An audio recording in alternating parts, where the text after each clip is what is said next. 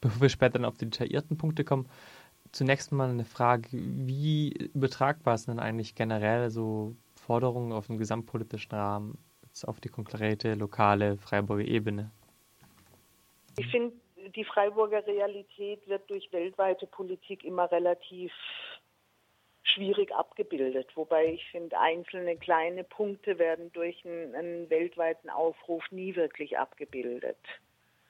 Und trotzdem finde ich, dass, dass das, was Amnesty fordert, auch übertragbar ist für Freiburg, weil mhm. schlussendlich geht es für jede Frau um Sicherheit und Schutz mhm. und Arbeitsbedingungen. Aber Freiburg hat ein eigenes Milieu, das in vielen Bereichen auch nicht vergleichbar ist mit, mit, mit anderen Städten. Neben den Forderungen, die ja ganz, ganz viel diskutiert wurden von diesem Papier von Amnesty International, war ja auch ein wichtiger Punkt, dass nach wie vor insbesondere Frauen, die eben ähm, Sexarbeit anbieten oder machen, ähm, dass die anders als andere Berufsgruppen einem ganz anderen Risiko von Gewalt ausgesetzt sind. Wie stellt sich denn die Situation da speziell in Freiburg dar? Pauschal kann ich da, glaube ich, jetzt gar nicht großartig drauf antworten. Ich kann für Frauen antworten, mit denen ich Kontakt habe oder natürlich über bestimmte Begebenheiten, die ich mitbekomme. Grundlegend, denke ich, ist das natürlich auch hier in, in Freiburg ein Thema. Ich begleite Frauen, die Vergewaltigungen auch in der Ausübung ihres Berufes erlebt haben. Frauen, die geschlagen worden sind in der Ausübung des Berufs. Das ist, denke ich, im Bereich der Prostitution gang und gäbe und ist auch in Freiburg Thema was vielleicht zum Teil zumindest die Situation in Freiburg etwas anders erscheinen lässt oder darstellt als in anderen Städten. Viel Gewalt geschieht auf der Straße, also speziell wenn Frauen, Männer auf dem Straßenstrich arbeiten. Und das gibt es nun mal einfach in Freiburg in dem Sinn nicht. In Freiburg findet Prostitution im Allgemeinen hinter verschlossenen Türen statt. Und eine Wohnung oder ein Bordell ist im Allgemeinen natürlich schon etwas besser überwacht als die Straße mit dunklen Ecken auch. Du hast jetzt ja gesagt, dass Prostitution in Freiburg vor allem hinter verschlossenen Türen stattfindet. Mhm. Das hat ja insofern damit wahrscheinlich was zu tun, dass es ja in Freiburg eine Regelung gibt, die quasi sagt, dass Prostitution nur in gewissen Bereichen der Stadt erlaubt mhm. worden ist oder erlaubt ist seit 2012. Jetzt sind drei Jahre vergangen. Wie schätzt du denn eigentlich diese Regelung nach drei Jahren genau ein? Also das stimmt, Freiburg hat eine spezifische Bordellkonzeption verabschiedet zum Jahreswechsel 2012. Grundlegend muss man sagen, dass jede Stadt mehr oder minder eigene Verordnungen hat. Jede Stadt, jede Kommune hat eine Sperrbezirksverordnung im Allgemeinen, die die Ausübung der Prostitution regelt, so auch in Freiburg. Die Besonderheit in Freiburg ist, dass ähm, Prostitutionsstätten in Form von Bordellen oder bordellartigen Betrieben nur an bestimmten Standorten zugelassen sind. Und das sind in Freiburg meines Wissens nach neun Standorte und einige wenige, die verbleiben durften, weil sie sozusagen schon immer dort waren und auch dort bleiben dürfen, ein sogenanntes Bestandsrecht. Aber wenn die schließen würden, dürfte dort auch kein Bordell oder bordellartiger Betrieb mehr entstehen. Was hat es für Freiburg für Auswirkungen gehabt? Wir von Pink hatten von Anfang an gesagt, dass wir durch so eine strikte Reglementierung der Standorte auch befürchten, ähm, dass es zu einer Monopolbildung unter den Betreibenden kommen könnte und dass das nicht unbedingt bedeuten würde, dass sich Arbeitsbedingungen für die Frauen verbessern würde. Und bis zu einem gewissen Grad, denke ich, ist es auch in die Richtung gegangen, sodass Betreiberinnen, Betreiber zum Teil Einrichtungen schließen mussten beziehungsweise in andere Hände abgeben mussten, weil einfach Geld noch ein viel größeres Thema geworden ist. Wenn nur noch wenig zur Verfügung steht, wo was entstehen darf oder sein darf, dann spielt einfach Geld noch eine viel größere Rolle und Prostitution ist genauso ein Wirtschaftszweig, ein Wirtschaftsunternehmen wie andere Bereiche auch. Und auch da ist es so, wo das Geld schon ist, da wird Geld mehr und wo keins ist, da wird es auch nicht mehr werden, sodass man für Freiburg sagen kann, dass die größeren Betriebe im Großen und Ganzen in ein, zwei, drei Hände übergegangen sind und die Frauen einfach auch nicht mehr wirklich eine Wahlmöglichkeit haben, bei was für einem Betreiber sie arbeiten wollen oder können, weil eh mehr oder minder alles unter derselben Führung steht. Das klingt ja so, als würden Sie sich eigentlich der Kritik, ähm, die Amnesty International formuliert hat, indem Sie gesagt haben, wir brauchen eine Entkriminalisierung, aber keine Legalisierung, die dann mit rechtlichen Vorschriften einhergeht, ähm, zustimmen. Ich stimme der Forderung von Amnesty International insofern zu, als dass Sie ja sagen, Sie wollen, dass Prostitution mehr oder minder weltweit ähm, sagen wir mal, gesetzlich geregelt wird, beziehungsweise äh, nicht strafbar ist, also straffrei, legal durchgeführt werden kann, dem folge ich auf jeden Fall oder folgen wir von Pink auf jeden Fall, weil wir schon auch ganz klar sagen, eine Kriminalisierung in dem Bereich ähm, oder auch ein Verbot von Prostitution, wie es in vielen Ländern ja erfolgt ist, vermeidet, verhindert.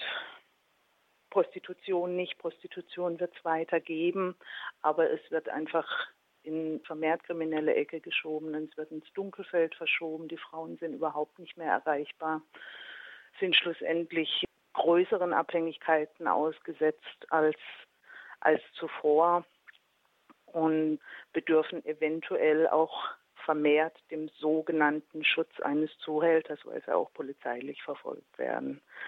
Also von dem her sagen wir schon klar, eben ein Verbot von Prostitution wird keinen Erfolg darstellen.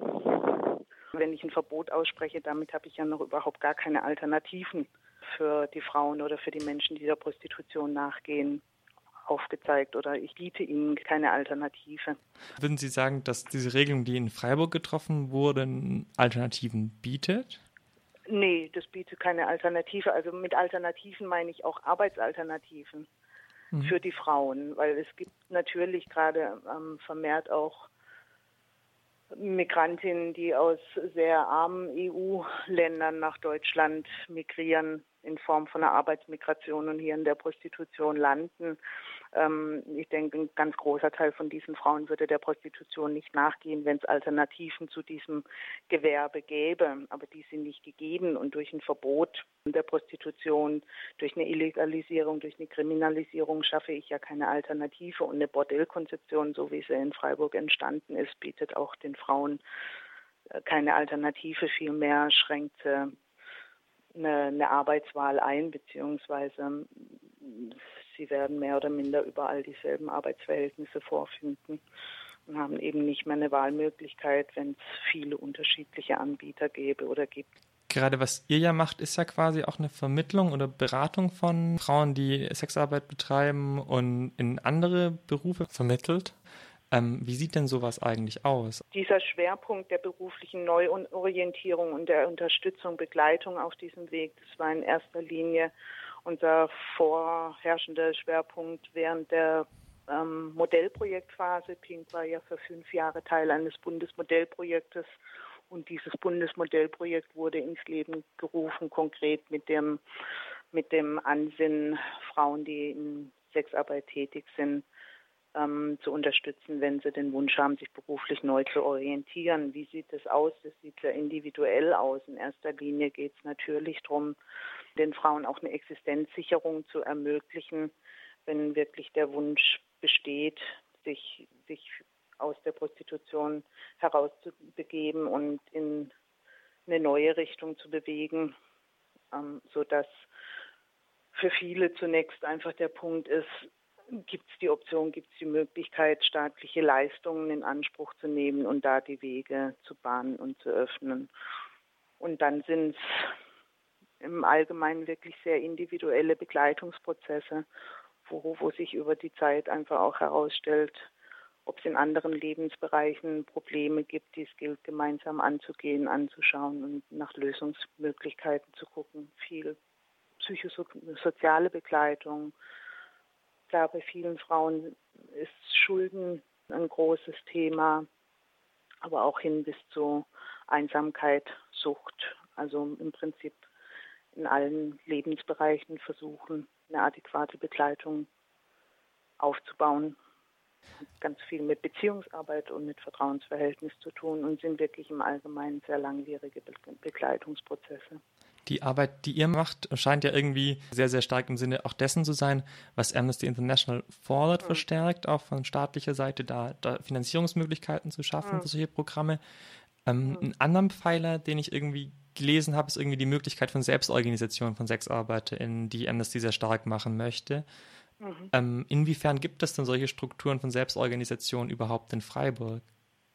In Freiburg ist mir das in dem Sinn überhaupt nicht bekannt. Also viele der Frauen, die in Freiburg arbeiten, würde ich jetzt mal sagen, aber das, das beziehe ich jetzt gar nicht nur auf Freiburg, sondern grundlegend. Viele Frauen, die in Deutschland der Prostitution nachgehen, würde ich mal behaupten, wissen überhaupt nicht, dass es in Deutschland überhaupt irgendeine Gesetzlichkeit zur Ausübung der Prostitution gibt, geschweige denn, dass sich diese Gesetzlichkeiten auch verändern werden aufs kommende Jahr hin.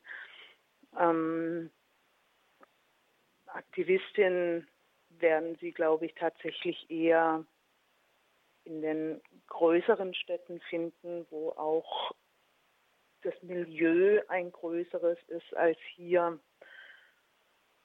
Aber hier in Freiburg spezifisch gibt es keine Selbsthilfeorganisation oder irgendwas, was in die Richtung geht. Es gibt vereinzelte Frauen, die in Baden-Württemberg tätig sind, die sich dem BESD angeschlossen haben, die sehr aktiv für ihre Rechte kämpfen. Oder dann eben in Frankfurt eine Organisation wie Donja Kam. Aber spezifisch hier in Freiburg werden sie wenig bis gar keine Frauen finden, die wirklich aktiv da auch ins Felde gehen und für ihre Rechte kämpfen und einstehen. Liegt das an der spezifischen Hintergrund ähm, dieser Sexarbeiterin, weil du ja gerade meintest, sie kommen viel aus im Ausland und ähm, wissen überhaupt ganz wenig über Arbeitsbedingungen?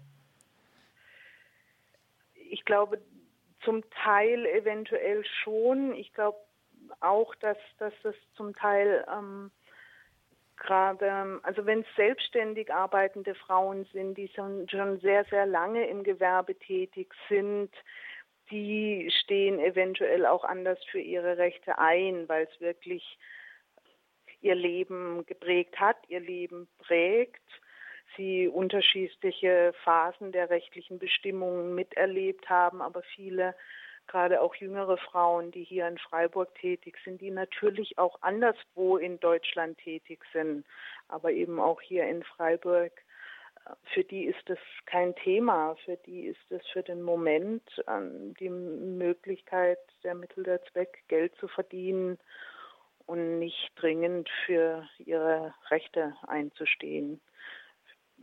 Ich glaube, das hat natürlich auch immer was damit zu tun, wie sehr identifiziere ich mich mit meiner beruflichen Tätigkeit. Und ähm, diese starke Identifikation, um dann auch wirklich aktiv werden zu können, die ist jetzt hier in Freiburg bei den wenigsten anzutreffen. Ich glaube tatsächlich, dass man die eher bei Frauen antrifft, die wirklich sehr selbstständig, souverän in dem Bereich längerfristig tätig sind.